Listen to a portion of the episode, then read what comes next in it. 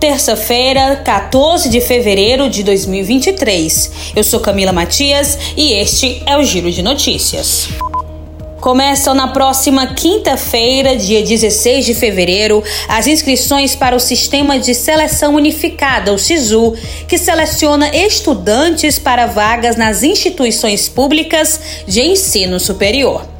Para se inscrever, os estudantes interessados devem acessar o portal Acesso Único do Ministério da Educação até o dia 24 de fevereiro. O site disponibiliza informações sobre processos seletivos para o ensino superior, como o programa Universidade para Todos, o ProOni, que oferece bolsas de estudo em faculdades privadas, e o Fundo de Financiamento Estudantil, o FIES, com financiamento especial para cursos superiores. Todos os processos seletivos têm como base as notas obtidas no Exame Nacional do Ensino Médio, Enem.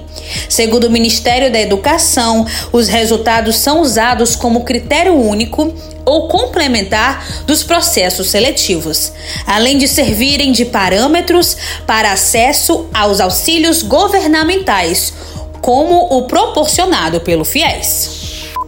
A população de rua superou 2.081 mil pessoas no Brasil em 2022. Isso representa um aumento de 38% desde 2019, após a pandemia de Covid-19.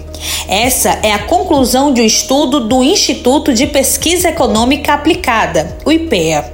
O estudo alerta que o aumento das pessoas nas ruas é muito maior em proporção do que o da população em geral. No período de 10 anos, de 2012 a 2022, o crescimento desse segmento vulnerável foi de 211%. Segundo dados do IBGE, o aumento populacional brasileiro foi de 11% entre 2011 e 2021. A região Sudeste concentra pouco mais da metade da população em situação de rua do país. São 151 mil pessoas. Na sequência estão Nordeste, Sul, Centro-Oeste e o Norte. A pesquisa destaca a região norte, onde está a menor parcela de população de rua do país, mas que, no entanto, mais que dobrou de 2019 para 2022, saindo de 8 mil para 18 mil pessoas vivendo nas ruas.